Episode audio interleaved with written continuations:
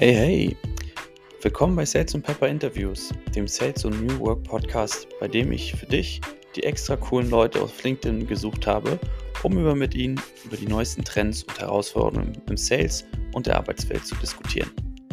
Mein Name ist Dominik Klingberg und ich arbeite seit über 10 Jahren im Tech Sales und habe für dich jede Menge Insights im Gepäck. Aber wir wären nicht Sales und Pepper, wenn wir für euch nicht einen noch richtig scharfen Deal präsentieren würden. Der Podcast wird euch präsentiert von SDRs of Germany, der größten deutschsprachigen Sales Community im Dachraum. Mit SDRs of Germany hast du nicht nur Zugang zu einem riesigen Netzwerk an Vertriebsexperten, sondern auch die Möglichkeit, von den Besten der Besten zu lernen und deine Karriere im Turbo voranzutreiben. Klingt spannend? Dann sei dabei und werd Teil unserer geilen Community. Und jetzt genießt die nächste Folge von Sales Pepper. Viel Spaß!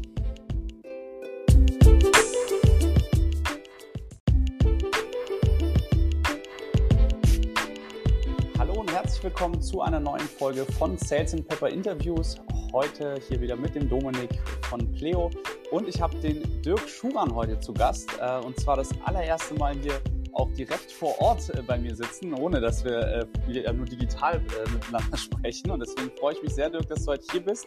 Dirk ist von der Rainmaker Society, aber vielleicht, Dirk, erzählst du unseren Zuhörern einfach selber noch mal kurz ein bisschen was über dich. Wer bist du denn und was machst du denn da bei Rainmaker so genau?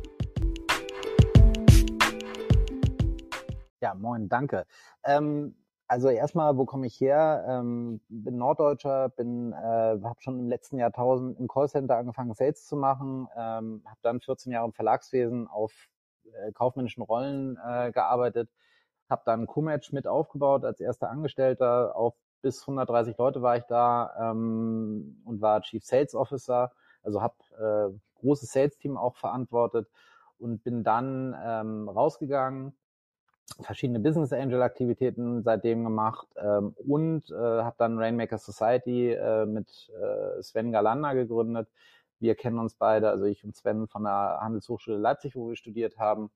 Ähm, genau. Und wir sind im Prinzip Spielerberater für Top-Leute, also sowas wie äh, Headhunter auf der Seite des Kandidaten, würde ich sagen. Ja, daneben noch äh, glühender HSV-Fan, zweifacher Vater. Sehr gut.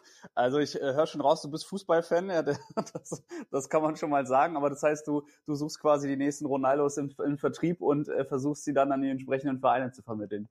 Äh, genau. Ähm, so ein bisschen am Anfang ihrer Karriere, aber auch währenddessen gibt's ja immer wieder Fragestellungen, wo, wo Leute äh, sich verändern wollen, wo sie aber auch bei ihrem Arbeitgeber äh, letztendlich einen Sparringspartner mal brauchen äh, und da wollen wir helfen. Ähm, aber so ein bisschen, äh, ich unterstelle mal, dass wir einen besseren Blick haben als die Transferaktivitäten vom HSV. ähm, aber das ist, glaube ich, ein separates Thema. Okay. Ähm, jetzt hast du ja so beiläufig erwähnt, dass du auch einige Jahre schon im Vertrieb unterwegs bist. Und ich glaube, was besonders spannend immer auch für unsere Zuhörer ist, auf der einen Seite bist du jetzt selber Gründer. Ähm, vielleicht erzählst du noch mal so ein bisschen, wie war denn so deine Vertriebskarriere? Wie hast du so angefangen? Was waren so die Stationen, die du durchlaufen bist? Und was waren so deine, wie hat sich vielleicht auch in der Zeit Vertrieb für dich verändert? Ja, also ähm, ich habe wirklich äh, from scratch angefangen, so ganz am Anfang. Ich habe im Callcenter Kündigerrückgewinnung von Premiere und von äh, gekündigten Zeitschriftenabonnenten gemacht. Also so wirklich Classic äh, Callcenter. Äh, Callcenter. Richtig, Callcenter ja. Äh, anrufen und, und das hatte so ein bisschen was wie auf so einem wilden Bullen reiten. Also die, die, die, die man angerufen hat, äh, die wollten dann sehr, sehr oft abwerfen und man musste irgendwie auf diesem Bullen draufbleiben. ähm, ich habe da unfassbar viel gelernt. Also ähm, im Sinne von Einwandbehandlung. Leute sagen im Telefonat direkt, ich kaufe nicht, ich will nichts von Ihnen. Und am Ende gehen sie mit einem äh, Premiere-Abo aus dem Gespräch raus. Ähm, also äh, Premiere ist das heutige Sky für die jüngeren Zuhörer. ähm, äh, das war sehr lehrreich. Dann habe ich äh, im Verlag angefangen und äh, im Verlag war es damals noch so, also für die äh, Geschichtsinteressierten, also es war ein Zeitungsverlag, Print. Ähm, und äh, letztendlich ging es da drum, dass wir da auch viel Sonderthemen verkauft haben. Also irgendwie in der Financial Times Deutschland äh, taucht ein Sonderthema Maschinenbau auf und man ist zu ganz vielen Maschinenbauern gegangen, hat gesagt, hier, tolle Themenbeilage über die, die Innovation des Maschinenbaus, willst du da nicht eine Anzeige schalten? Also ja. ein sehr transaktionaler Sales, aber unglaublich lehrreich. Da bin ich auch sehr früh in eine Führungsverantwortung gekommen und habe dann äh, da Team, ein Team mit Sonderthemenverkäufern verantwortet. Ähm, dann bin ich äh, nach einigen Jahren, bin ich 2009 nach Berlin gezogen von Hamburg zu Springer gegangen und habe da bei der Weltgruppe einen Kooperationsbereich aufgebaut, der sowohl Abos, also äh, Zeitschriftenabo, Zeitungsabos, ähm, als auch Anzeigen, als auch Veranstaltungen verkauft hat ähm, und habe da einen Bereich äh, von null auf, ich glaube, über 15 Millionen Umsatz gebracht wow. und äh, über 10.000 vollverkaufte äh, Abo-Exemplare, was äh, eine sehr, sehr kostbare Währung damals äh, im Zeitungsmarkt war.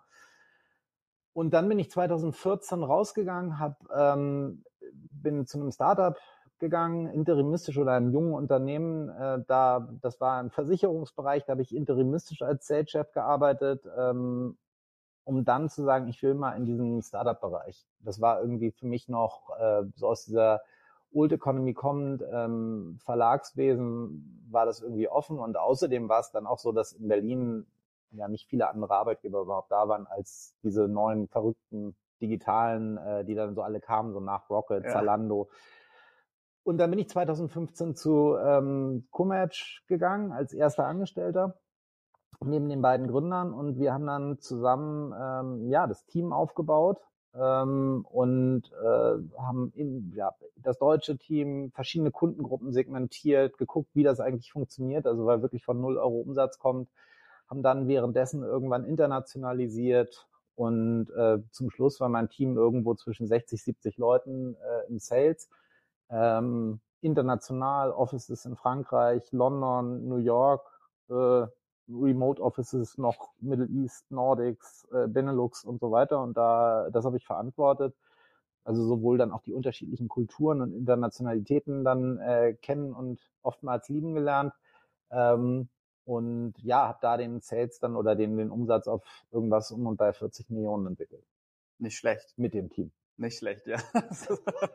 ja, das muss man immer noch mal dazu sagen. Aber Dirk, was ich ganz spannend fand gerade, du hast jetzt gesagt, kommt aus der Old Economy und äh, jetzt ja dann auch von Startups gesprochen und äh, Verlagswesen. Und ich glaube, was, was mega spannend ist, ist mal einfach vielleicht auch darüber zu sprechen, wie hat sich denn Vertrieb in der Zeit für dich verändert? Also wie hat man denn damals noch im Verlag vielleicht Vertrieb gemacht? Und was ist dann, was hat sich dann getan durch, durch die Startup-Welt, ähm, wo du sagst, rein vom Aufgabenbereich, wie hat sich da die Rolle für dich so entwickelt? Hm. Also ich habe eine Anekdote auf der Kummet schon gehabt, äh, wo ich mal mich zu der Äußerung habe hinreißen lassen, dass diejenigen, die super gut in CRM-Tools sind, dass das meistens die schlechtesten, also in der Pflege und so weiter, die, das sind meistens die schlechtesten Verkäufer. Ähm, und die Entwicklung ist eigentlich relativ trivial. Als wir, als ich angefangen habe, wir sprechen wirklich jetzt äh, über 2005, also äh, und wenn da Sonderthemen, was ich vorhin meinte, verkauft wurden, hat man eine Excel-Tabelle genommen, eine Leadliste mit Telefonnummern und dann hat man die im Prinzip äh, von oben bis unten angerufen und hat keine Tools genutzt, sondern hat äh, den Hörer genommen äh, und hat dann irgendwie gesagt, ich möchte da anrufen und da hat man sich, wenn der gesagt hat, ich bin dafür nicht verantwortlich, das ist der Kollege, dann hat man sich durchstellen lassen ja. und äh, so. Und äh, ich habe jetzt so einen Zeitsprung ins Jahr 2023. Ich habe so ein bisschen den Eindruck, dass, dass die meisten Leute nicht mehr in der Lage sind zu verkaufen, sondern Tools zu nutzen. Das ist ja auch so ein bisschen die These, warum wir, äh, warum, warum du mich eingeladen hast, dass ich äh, sehr provokant gesagt habe, dass ich bei vielen, die so im Markt unterwegs sind, eher den Eindruck habe, dass sie tolle Toolnutzer sind äh, und das wunderbar können, aber dass sie nicht in der Lage sind, konkret bei einem Kunden anzurufen und ihn zu überzeugen, warum das 34. SaaS-Produkt, von dem ich jetzt gerade höre, irgendwie wirklich irgendwelche Vorteile hat. Ja. Ähm, so. Ja, und, und, und ich finde, genau wie du sagst, ich fand diesen, dieses Statement sehr interessant, weil ich glaube, ähm, da sehe ich mich selbst auch ein Stück weit wieder ähm, in den letzten Jahren. Ich habe auch im äh, klassischen Callcenter-Bereich angefangen damals und auch ein Jahr äh, dann hieß es noch Telesales Agent äh, gemacht und wirklich jeden Tag irgendwie bestimmt die 80 bis 100 Calls durchgedrückt. Ähm, und heute ist der Vertrieb ja wirklich ganz anders. Und da fängt es ja schon damit an, dass das nicht mehr Telesales Agent heißt, sondern Sales and Development Representative oder so in der Art. Ähm, und man eigentlich ja auch die Leute schon fast damit lockt, sagt, du musst, also man, man, ich habe manchmal das Gefühl, man traut sich nicht mehr zu sagen, dass das mit Verkaufen zu tun hat, sondern man versucht das so ein bisschen Sugarcoating zu verpacken. Du musst, äh, jeder möchte Business Development machen ähm, und dass, dass es eigentlich im Grunde genommen die Rolle an sich sich nicht wirklich verändert hat, außer dass du mehr Möglichkeiten hast, auf Kunden zuzugehen und eigentlich nicht mehr diesen einen Kanal, sondern über mehrere Kanäle hinweg, bist du ja immer noch, wenn man es ganz hart runterbricht, dafür zuständig, Termine zu buchen, Erstkontakte aufzunehmen und ähm, eine Vorqualifizierung zu machen, ähm, um eine Geschäftsanbahnung irgendwie ins Leben zu rufen, um da irgendwie ein Geschäft rauszuziehen. Also in einem Wort Vertrieb in meinen Augen. Ja, und das ist, äh, finde ich, deswegen dein Ansatz, das ist sehr spannend. Ähm, und das, da sehe ich auch äh, viele andere im Markt. Es gibt so wahnsinnig viele Software-Tools am Markt gerade. Und das ja nicht nur im Vertrieb, sondern auch auf Kundenseite. Und genau wie du sagst, da eigentlich dann auch herauszustechen und, und irgendwie zu sagen, warum müssen wir jetzt miteinander sprechen? Da gibt's ja sehr große Unterschiede, wie man da zum Erfolg kommen kann. Ich glaube, die Matthias Schaper ist ein sehr gutes Beispiel mit ihren Memes damals, ähm, wie das dann auch geklappt hat, weil sie halt einfach was gemacht hat, was kein anderer gemacht hat. Ähm, was ist so dein Eindruck? Du sagst jetzt selbst, viele sind nur noch Toolnutzer, keine richtigen Vertriebler mehr. Was macht denn in deinen Augen einen richtigen Vertriebler aus? Also ich finde erstmal äh, spannend, wenn du sagst, du hast 80 Calls am Tag gemacht. Das ist ja irgendwie das Pensum eines Quartals von manchen Salesleuten heutzutage. Ja. Ähm, so, und dann ist das schon sehr, sehr aktiver. Ähm, ich glaube, was ganz wichtig ist, wenn ich mal über auf meine Commatch-Erfahrung zurückblicke und auch äh, was ich aus, aus vorherigen Stationen mitgenommen habe, ähm, meine Vorgesetzten und, und, und Kollegen und so weiter, wir sind immer noch selber zu Kunden gegangen. Wir haben immer selber auch operativ Sales gemacht. Ich habe, als ich bei Comatch rausgegangen bin, äh, war ich immer noch in den Top drei der besten äh, Sales-Personen, selber konkret. Äh, ganz großes Thema, dass viele Sales-Leader selber nicht in der Lage sind zu verkaufen, finde ich ganz bedenklich und kritisch. Ähm, ich glaube so ein bisschen, dass äh, das einen guten Verkäufer einfach ausmacht, die Neugier an der anderen Person, mit der anderen Person sich auszutauschen ähm, dass auch nicht nur versucht wird, transaktional irgendwie ein Call nach dem anderen zu machen, irgendwie, sondern dass man auch ein Verständnis entwickeln muss, was will der Kunde eigentlich? Und ja. vielleicht auch irgendwann mal zu dem Punkt kommt zu sagen, jetzt ist nicht der richtige Zeitpunkt, ich melde mich wieder, wenn es vielleicht passt, irgendwie so. Wir ähm, ja, und, und sich wirklich mal versuchen, mit dem Gegenüber auseinanderzusetzen, statt irgendwie nur stumpf irgendwas reinzuverkaufen. Und ich glaube, dass was ein anderes Thema heutzutage ist, viele Vertriebler setzen sich auch nicht mit dem eigenen Produkt auseinander. Ja. Also wenn ich jetzt irgendwie, ähm, wenn ich angerufen werde und dann doch einer sich durchringt, irgendwie mal den Hörer zur Hand zu greifen und ich frage einfach, erkennen Sie mir noch mal in drei Stichpunkten, warum jetzt Ihr Produkt, warum soll ich mir das jetzt anhören irgendwie, äh, dann müssen die Leute erstmal ein Word-Dokument öffnen, wo das drinsteht. So, äh, ja.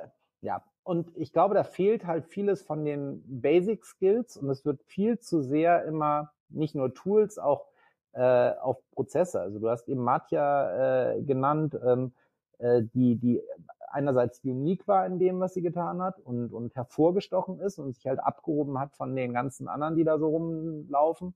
Ähm, aber wir gucken ja auch immer auf SDRs, Account Executives und wir spezialisieren immer mehr die Prozesse.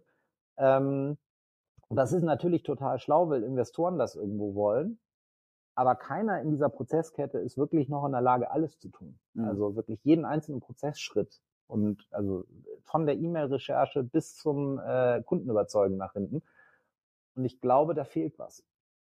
Ja, gebe ich, gebe ich dir recht. Ich muss tatsächlich sagen, bei uns, wir haben auch SDAs und wir haben auch eine Inbound-Maschine mit dem Marketing-Team.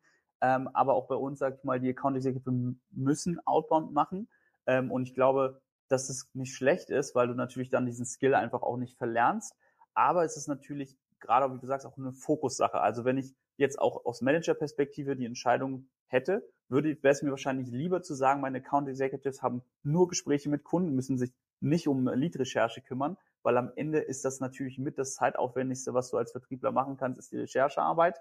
Aber das eigentliche An Kundenansprache, die Touchpoints zu haben, das ist ja eigentlich das, was nachher dann auch zum Erfolg führt. Also ähm, da spreche ich auch gerne, gerade mit juniorigen Leuten immer gern drüber. Es bringt dir nichts, 30 Minuten eine Recherche zu machen, wenn du dann anrufst und der Kunde hebt nicht ab.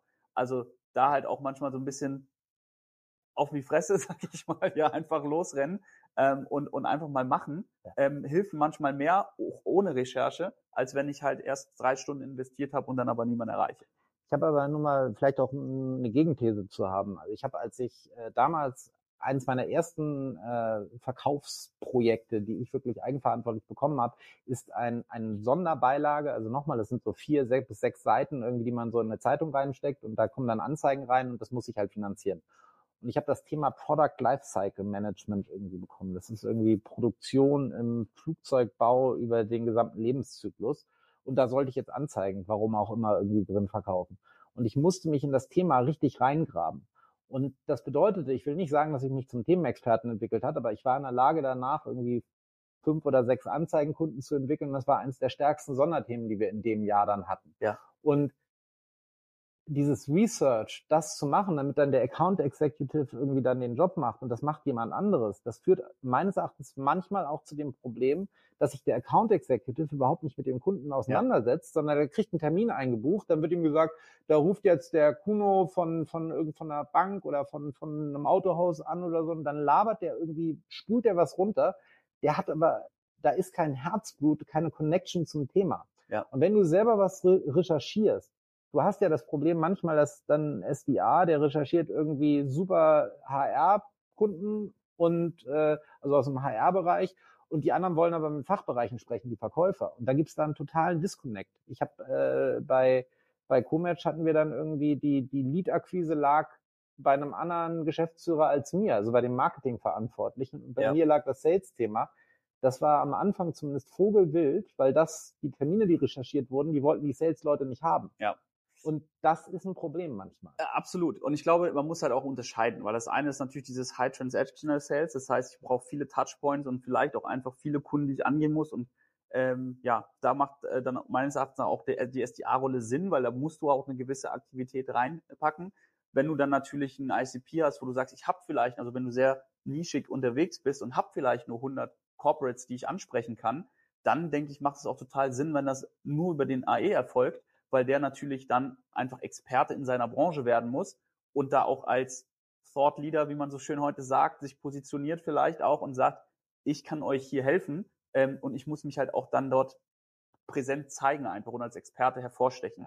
Ähm, das sieht halt anders aus, als wenn ich, sag ich mal, jetzt äh, tausende Kunden irgendwie potenziell angehen kann ähm, und am Tag vielleicht meine vier Demos brauche, damit ich ähm, dann auch erfolgreich am Ende des Monats mein, mein Closing habe ähm, dann bleibt mir wahrscheinlich nicht mehr viel Zeit, um auch dann die Recherche zu machen und Co., sondern dann geht's halt wirklich um die, um die Schlagzahlen am Ende auch. Ich glaube, das ist nochmal ein ganz entscheidender Punkt, aber auch, auch bei Tools, Sales Teams und so weiter. Das ist ja auch sehr, sehr stark auf, auf das jeweilige Produkt ankommt. Äh, wie groß ist der, der, äh, also wie, wie der Warenwert? Bei, äh, bei Comatch, wo ich jetzt war, haben wir Freiberuflerprojekte verkauft, aber da hat ein Durchschnittsprojekt zwischen 30 und 40.000 Euro ja. gekostet. So. Und das ist natürlich total anders, als wenn ich jetzt Firmenkreditkarte verkaufe, vielleicht am Anfang. Oder wenn ich irgendwas, also, und ich habe so ein bisschen den Eindruck, dass sehr oft der eine Salesweg propagiert wird, ja. der aber nicht zu dem Produkt passt. Also, Absolut. Also ich will gar nicht anfangen, dass B2C und B2B unterschiedlich ist, ja. aber es ist nun mal ein Unterschied. Ähm, auch zum Beispiel, wenn ich jetzt äh, wenn ich jetzt zum Beispiel Buying Center Logiken habe in einem Deal, soll heißen irgendwie, ich verhandle mit BMW oder Siemens, dann muss ich sehr wahrscheinlich mit 35 verschiedenen Fachabteilungen irgendwie diskutieren über den Deal. Völlig anderer Verkauf, als wenn ich irgendwo anrufe und sage, ich habe hier ein Produkt, möchtest du das kaufen, kostet irgendwie 100 Euro im Monat und 1200 Euro und wenn du es jetzt kaufst, kriegst du es für 1000 Euro. Ja. Ähm, das ist ein Unterschied. Absolut. Und ich glaube, da habe ich tatsächlich auch für mich selbst damals, ich habe ja auch einiges schon gemacht im Vertrieb, eine Weile gebraucht, um es auch zu verstehen, ähm, weil ich immer gedacht habe, du rufst halt an und du verkaufst was irgendwie, das geht schnell. Ähm, aber wenn du dann halt genau wie du sagst, in diesen auch größere Sales Cycle reinkommst, höhere Warenkörbe, wesentlich komplexere Sales-Zyklen, dann merkst du auf einmal auch, was dann auch an Methodologien vielleicht wie Medic oder MedPick dann auch notwendig ist, um dann nicht aus dem Bauch heraus zu sagen, ja, der Deal kommt oder der kommt nicht, sondern wirklich strategisch vorzugehen und ein bisschen mit mehr Kopf äh, an die Sache ranzugehen, weil da hängt natürlich viel, viel, viel mehr dran. Ähm, jetzt hast du aber ja auch, also wir wollen ja auch vor allen Dingen auch über dieses Tool-Thema heute sprechen. Und du hast äh, schon gesagt, du glaubst, die, meisten sind inzwischen nur noch gute Toolnutzer, keine guten Vertriebler mehr. Ähm, was sind denn für dich Tools, die man nutzen sollte heutzutage? Und was sind denn vielleicht Tools, wo du sagst, das ist eigentlich eher Schnickschnack, darauf kann man verzichten. Also ich habe äh, hab das jetzt ja schon schon schon erwähnt. Ich habe Komatch auf begleitet bis zu einem Punkt und danach hat es irgendwann den Exit gegeben, der glaube ich einer der erfolgreicheren auch in Berlin gewesen ist. Ähm, ich habe nicht ein einziges Tool be benutzt. Also wenn wir jetzt mal ausklammern, dass ich E-Mail schreibe und äh, Telefon nutze und CRM auch äh, sehr, sehr gut gepflegt habe. Social Media? Ja gut, also dass ich ein Internetprolet bin, irgendwie, das, das kann man schnell rausfinden, wenn man bei mir bei LinkedIn drauf guckt. Aber ähm, ich habe tatsächlich ganz, ganz wenig äh, E-Mails oder ich habe ich hab E-Mails geschrieben und kein LinkedIn, weil, weil wir halt ein ganz großes Thema auch haben. Oftmals wollen wir Entscheider ansprechen, die sind irgendwie 40 bis 50. Wir selber finden aber irgendein Tool cool ähm, und nutzen das Tool dann, aber der, der Empfänger, also dieses Thema Sender-Empfänger-Problematik, der Empfänger findet das Tool nicht so cool und findet es nicht so cool, dass er jeden Tag irgendwie 100 LinkedIn-Mails bekommt, die alle stumpf sind, wo der Vorname falsch geschrieben ist, wo, wo es nicht auf mich eingeht und so weiter. Also ich habe konkret E-Mails geschrieben, wo, wo der Empfänger den Eindruck hatte, dass sie individuell gewesen wäre, was nicht stimmt. Das sind Massenmails gewesen irgendwie, wo ich aber den Namen geändert habe, manchmal noch die Firma und so weiter. Aber äh, sonst habe ich nicht viele Tools genutzt. Das heißt, du hast aber die meisten Meetings dann über E-Mail tatsächlich auch gebucht oder hast du das Telefon dann benutzt? Naja gut, also das war witzigerweise, da hat's, äh, äh, das ist so wesentlich, als ich bei, bei Kumatsch rausging, das war gerade, da fing Corona gerade an. Ich glaube, da hat sich ja nochmal ganz fundamental was verändert, muss man sagen. Ja. Und, äh, und Calendly irgendwie war noch nicht so genutzt irgendwie. Also man hat da tatsächlich immer noch so drei Vorschläge in die E-Mail geschrieben, wenn man telefonieren wollte. Ja. Äh, und ich habe aber auch relativ oft Kunden auch getroffen und das ist nochmal, es kommt auf die Kundengruppe an. Ich habe relativ viel mit Top-Unternehmensberatern äh, zu tun gehabt, mit Private Equity Gesellschaften und irgendwie Strategiechefs von Firmen. So. Und die sind halt so, die sagen, okay, wenn wir jetzt zusammenarbeiten, dann kann das einen Rahmenvertrag geben, aber dafür will ich sie mal sehen. Ja. Weil die wollen halt wirklich de facto, äh, dass man da einmal im Office sitzt. Ob das jetzt immer noch so ist, hat sich, wie gesagt, einiges verändert. Äh, in meinem Business jetzt ist es auch so, dass manche von denen sagen, wenn wir zusammenarbeiten, dann möchte ich gerne wissen, wer sie sind. Und dann muss man da einmal ins Büro rein, dann macht man irgendwie eine halbe Stunde, trinkt man einen Kaffee, dann geht man wieder, dann sagen die, seriöser Typ, mit dem kann man arbeiten. Ja. Ähm, ja.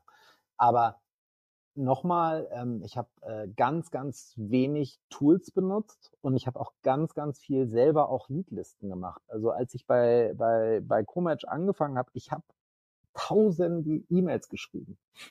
Ich habe irgendwelche E-Mail-Adressen recherchiert. Wir haben dann teilweise damals äh, über Dienstleister uns E-Mail-Adressen generiert äh, oder besorgt. Ähm, und nochmal, wir sind halt mit der E-Mail präsenter gewesen als oftmals die LinkedIn-Ansprache. Ja. Jetzt hat sich aber in der Zwischenzeit, wie du sagst, ja einiges verändert. Das heißt also, wir haben auf der einen Seite sowas wie DSGVO dazu bekommen. Das heißt also, gerade was so die ganze E-Mail oder generell Cold Outreach, wie man so schön sagt, also Kaltakquise angeht, ja ein bisschen schwieriger geworden, gerade in Deutschland. Ähm, dann hast du sowas wie ChatGBT, was gerade eigentlich so komplett alles, was mit Text zu tun hat, eigentlich revolutioniert. Ähm, und mit Sicherheit auch in den nächsten Jahren das Thema Sprache ähm, oder to Tonspur und, und Video. Ähm, das heißt, äh, da verändert sich ja gerade so viel, ähm, das glaube ich, also zumindest für mein Empfinden, dass glaube ich gerade so dieser ganze, egal ob das jetzt Text via E-Mail oder Text via LinkedIn ist, ich glaube, das sind in den nächsten Jahren so überinflational genutzt werden wird, dass es da sehr schwierig sein wird, hervorzustechen, weil am Ende, du sagst jetzt gerade selbst, es wird immer so dieser eine Weg propagiert. Ich sehe das selbst, wenn ich E-Mails bekomme oder Nachrichten auf LinkedIn, dass es immer nach demselben Framework mit der Hook und äh, Intro aufgebaut ist und dann wäre das grundsätzlich interessant für Sie, ja, am besten noch als Abschluss, ähm, weil das halt irgendwo in einem Buch steht oder irgendeiner von den Sales-Gurus so gesagt hat und dann kopiert das halt Gott und die Welt. Und deswegen bin ich halt ein super Freund von diesen individuellen äh, Mattia-Geschichten, äh, zu sagen, wir machen, äh, ich versuche mal was out of the box irgendwie und, und riskiere mal was. Ähm, und ich glaube, das wird auch in der Zukunft noch viel, viel, viel, viel wichtiger werden, zu sagen, ich mach mal anders als alle anderen und geh mal einen Weg, was andere vielleicht noch nicht probiert haben. Also ich glaube, da, da, da kommt bei mir gerade so ein Gedankenbild wieder hoch irgendwie äh, zum Thema Fußball. Äh, alle, die wir da so kennen, die trainieren alle. Also äh, es ist Erfolg kommt meines Erachtens auch oftmals durch harte Arbeit. Das ist Ja. die Basis. Das ist einfach so. Jemand, der gar nichts tut, wird nicht erfolgreich sein. Und im Profisport, wer nicht trainiert, wird nicht irgendwie äh, wie Cristiano Ronaldo genannt werden. Äh, so, das ist das eine. Ich glaube, das andere ist, ich habe immer, wenn ich mit Sales-Leuten angefangen habe zu arbeiten, äh, und die haben mich gefragt, ja Dirk, wie wird man zu einem guten Verkäufer irgendwie? Äh, Da ist die Frage, du musst deinen eigenen Weg finden. Es gibt ein paar Basics, die kann man beibringen. Das ist dranbleiben, vielleicht mal nachfragen und so weiter. Äh, aber es ist ganz stark darum, den eigenen Weg zu finden. Das Problem mit den Tools und AI, ChatGPT und so weiter ist, man ist irgendwann austauschbar.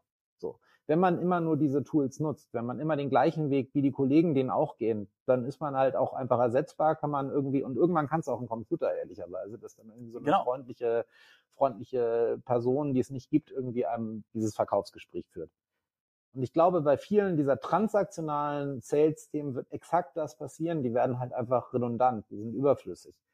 Nichtsdestotrotz wird es andere Sales-Bereiche geben, die enorm wichtig weiterhin auch persönlich stattfinden werden. Also wenn ich jetzt irgendwie, keine Ahnung, ich möchte mir zukünftig irgendwie ein riesiges Software-Thema irgendwie bei mir installieren, dann muss da auch noch jemand hinkommen und den Vertrag verhandeln und, und so weiter.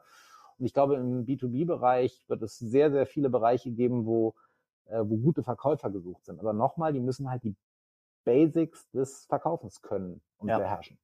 Und da glaube ich, ist man manchmal, äh, wäre es ganz gut, wenn man zwar die Tools zur Verfügung stellt, den Leuten aber sagt, bevor du das Tool nutzen darfst, musst du selber irgendwie äh, zu dem gleichen Ergebnis versuchen zu kommen. Also vielleicht mal selber ein paar Leads recherchieren und dann sagen, so, jetzt kann das Tool das für mich machen irgendwie. Es gibt heutzutage irgendwie äh, auch die von mir sehr geschätzten Honey Sales Gründer irgendwie, die, die machen Meeting as a Service. Also Ja. dann kriegst du ein Meeting in den Kalender gestellt. Aber irgendwie aus der Botschaft, eine Firma zum Beispiel hat ein Event, geht an die Börse, ver, macht irgendwie eine Geschäftsstelle in, in Schweden auf, irgendein Verkaufsanlass, das zu sehen und dann den anzurufen, den Kontakt und zu sagen, ey, da würde doch was passen. Das macht halt den smarten Verkäufer aus. bin ich komplett bei dir und ich glaube, was genau was du gerade gesagt hast, dieser Human Touch nenne ich es jetzt mal, also das die menschliche Komponente und dieses zwischenmenschliche, das wird auf der einen Seite im Team und auch im zwischen Leadership und Mitarbeiter immer wichtiger werden, aber auch bei der Kundenansprache, glaube ich, gerade weil weil in der Zukunft also ob wir das beide jetzt gut finden oder nicht, sei jetzt mal dahingestellt, aber ich glaube, in der Zukunft wird es dahin gehen, dass einfach immer mehr automatisiert wird, noch mehr Tools einfach auch im Einsatz äh, sein werden. Ähm, und deswegen gerade diese menschliche Komponente einfach noch eine wesentlich größere Rolle zugeschrieben werden wird.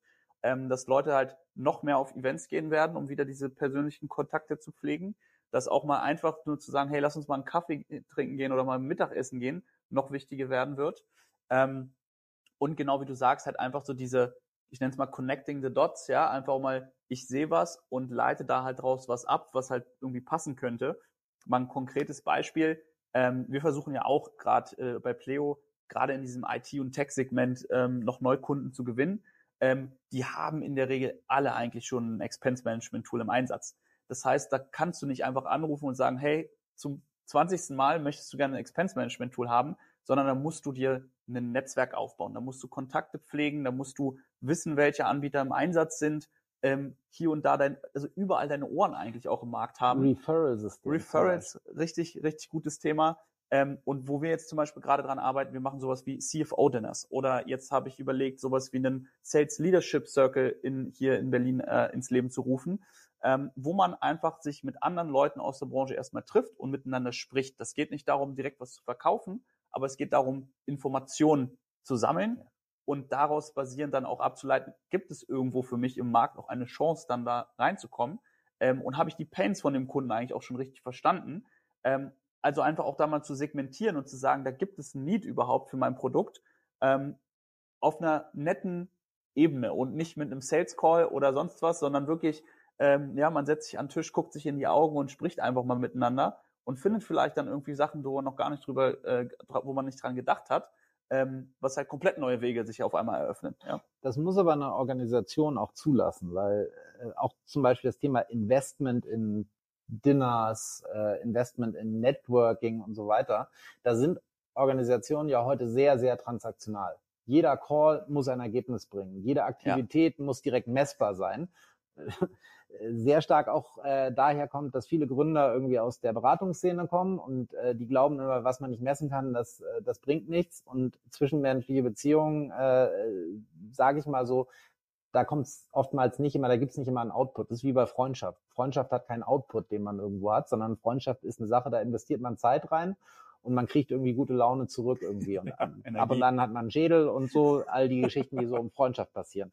Und das wird halt manchmal vergessen, so bei dem CFO-Dinner, wenn du am nächsten Tag die Frage gestellt bekommst, irgendwie so, du hast jetzt zehn, zehn Leute eingeladen, wie viel, wie viel Umsatz haben wir denn jetzt gemacht? Das wird nicht funktionieren. Ja. Und ich zum Beispiel bin Hardcore-Networker und bei mir gibt's manchmal den Payday, den gibt's drei Jahre später irgendwie so, dass ich irgendwie einen Kontakt äh, mal auch geholfen habe und der kommt auf einmal wieder und sagt so, oh, ist ganz witzig, jetzt möchte ich deine wundervolle Dienstleistung kaufen. Was hast du eigentlich gerade so im Angebot irgendwie? Ähm, da gibt's nicht die Trans so das Transaktionale und das ist, glaube ich, auch ein Thema heutzutage. Ja, wobei ich sagen, also bei den CFO-Dinners sagen muss, das lässt sich ganz gut messen. Also weil wenn wir da so 20 Leute haben, in der Regel kann man dann ja, klar dauert das, also gar keine Frage, ähm, aber aus diesen Dinners entstehen ja auch Gespräche, Termine ja. und Neukundengeschäft und bisher hat sich das eigentlich immer rentiert, dass wir eigentlich mit einem einzigen, also selbst wenn ein nachher von 20 Kunden wird, hast du über den ERA gerechnet, den du dann über den Kunden äh, bekommst, also einen Jahresvertrag, eigentlich das gesamte Dinner schon wieder refinanziert. Ja. Das heißt ja noch nicht, dass du unbedingt dann auch schwarze Zahlen schreibst damit, aber du hast einen Brand-Effekt, du hast, das wird über dich gesprochen, du hast, äh, wie gesagt, dann auch das Geld wieder raus, also kein Minusgeschäft. Und selbst wenn, machst du ja im Grunde genommen, wenn du jetzt auf Marketing-Ebene mal guckst, machst du ja nichts anderes. Da bläst du ja auch das Geld raus, sag ich mal, um irgendwie spread the word, du willst irgendwie äh, deine Prä Medienpräsenz erhöhen. Ähm, da hast du ja auch oft dann das nicht so messbar, gerade was so Out-of-Home-Kampagnen beispielsweise angeht. Wie willst du das messen, ob jemand dein Plakat gesehen hat? Das ist so. Aber das ist halt auch Imagewerbung. Irgendwie, welche, welches Image hat eine Firma? Das ist oftmals ja nicht messbar. Also jetzt insbesondere bei Startups, die keiner kennt. Irgendwie so. Ja. Und ähm, ich sag nur, und dann, dann ist das beim CFO-Dinner messbar, ja, aber das ist, äh, das ist manchmal schwierig. Und nicht alles nochmal kann man mit Tools abbilden.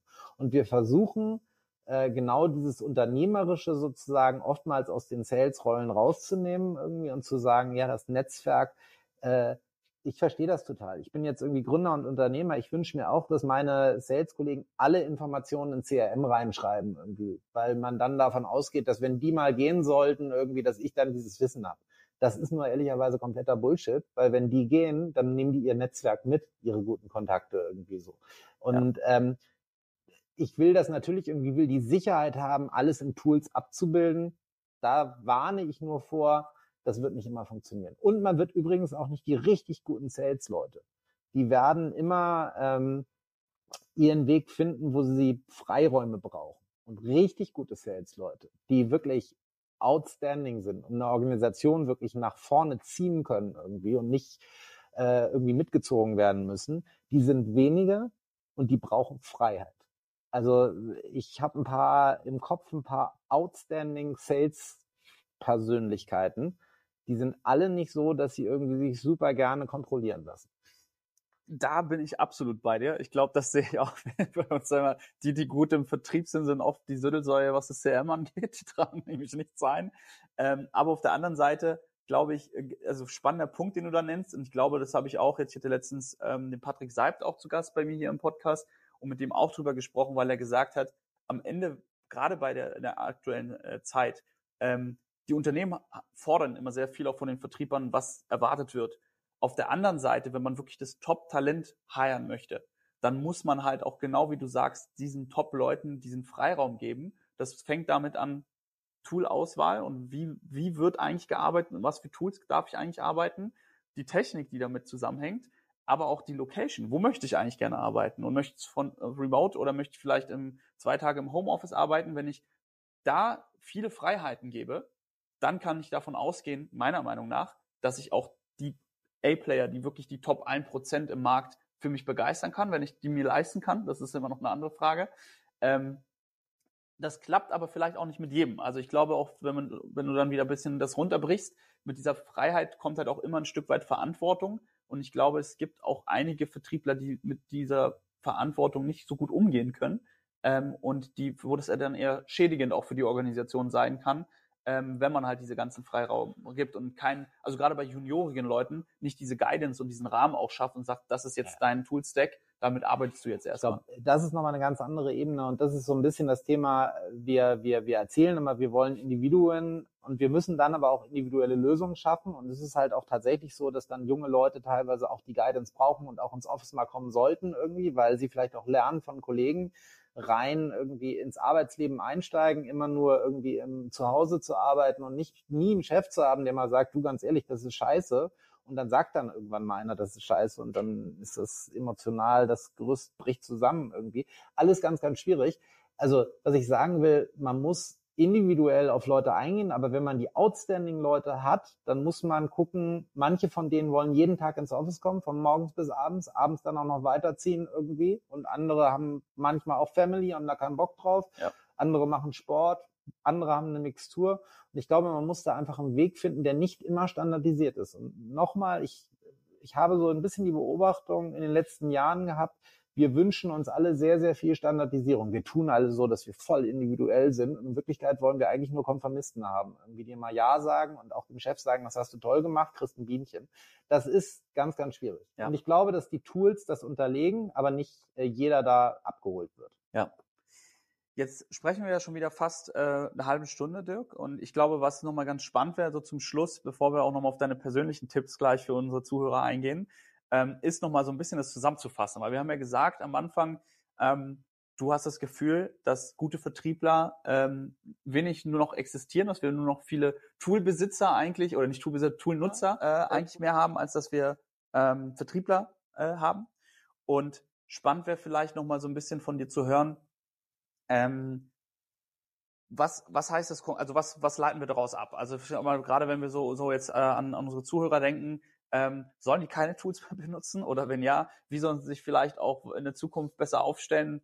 Ähm, was ist so deine Empfehlung? Also ich glaube grundsätzlich ähm, absolute, äh, auch wenn das vielleicht anders rüberkommt, aber die Offenheit gegenüber Tools ist durchaus da. Ich glaube, gemeinsam mit dem Team entwickeln, äh, was Sinn macht.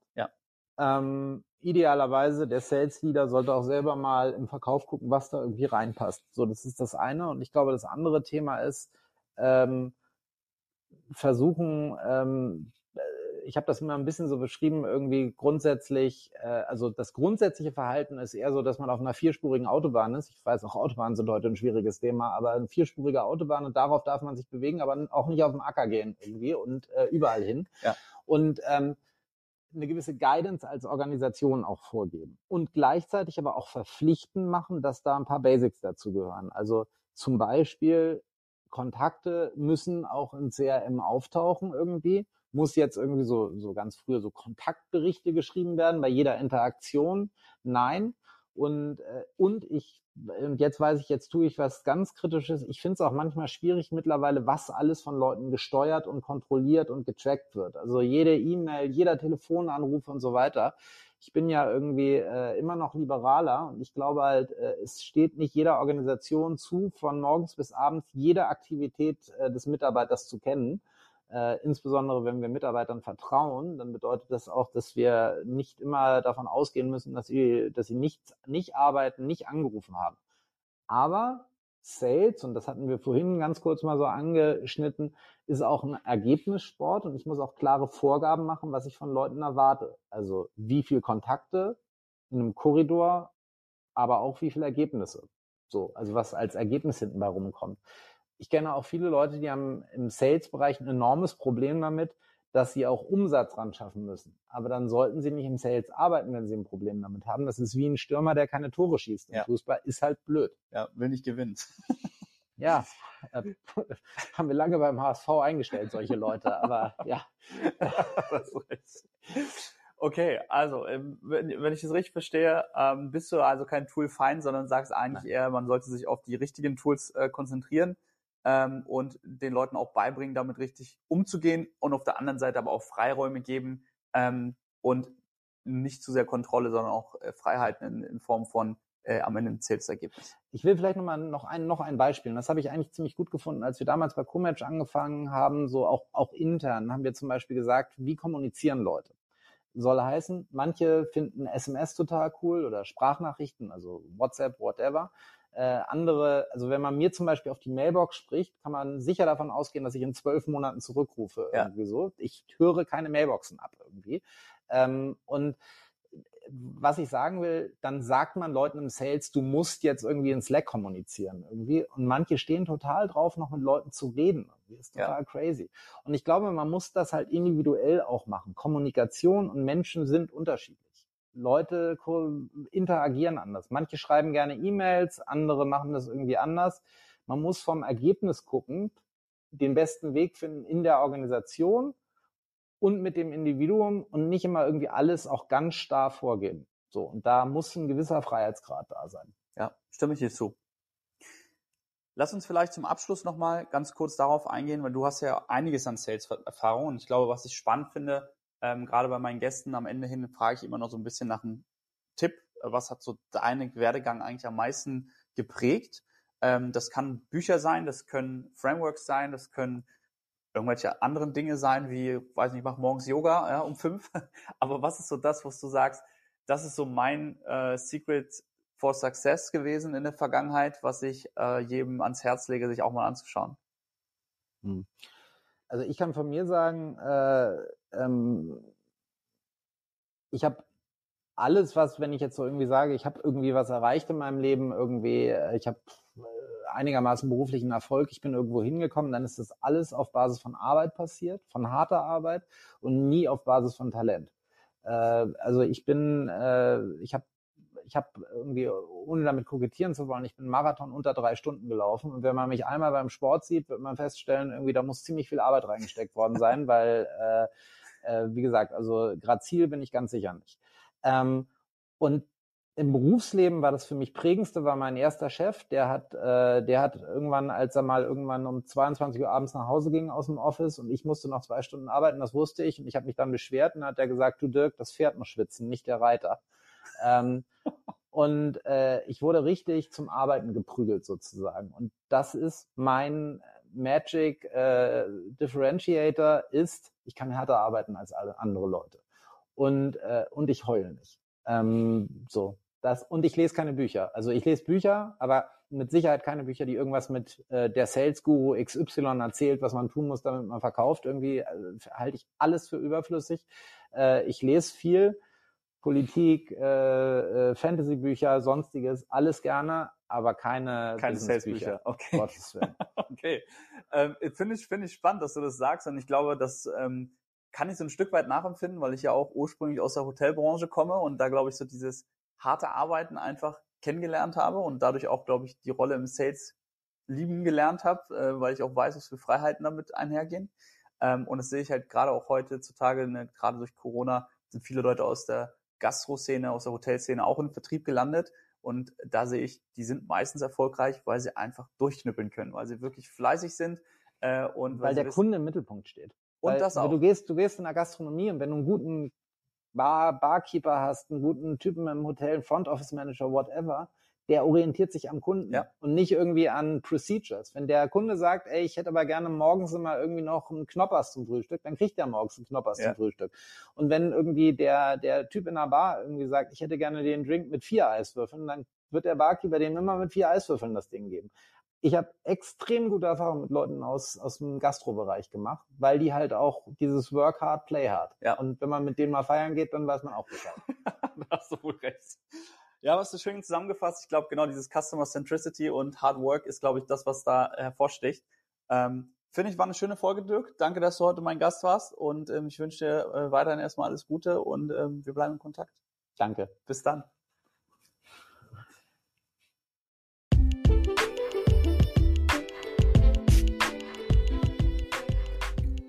Schön, dass du heute wieder dabei warst.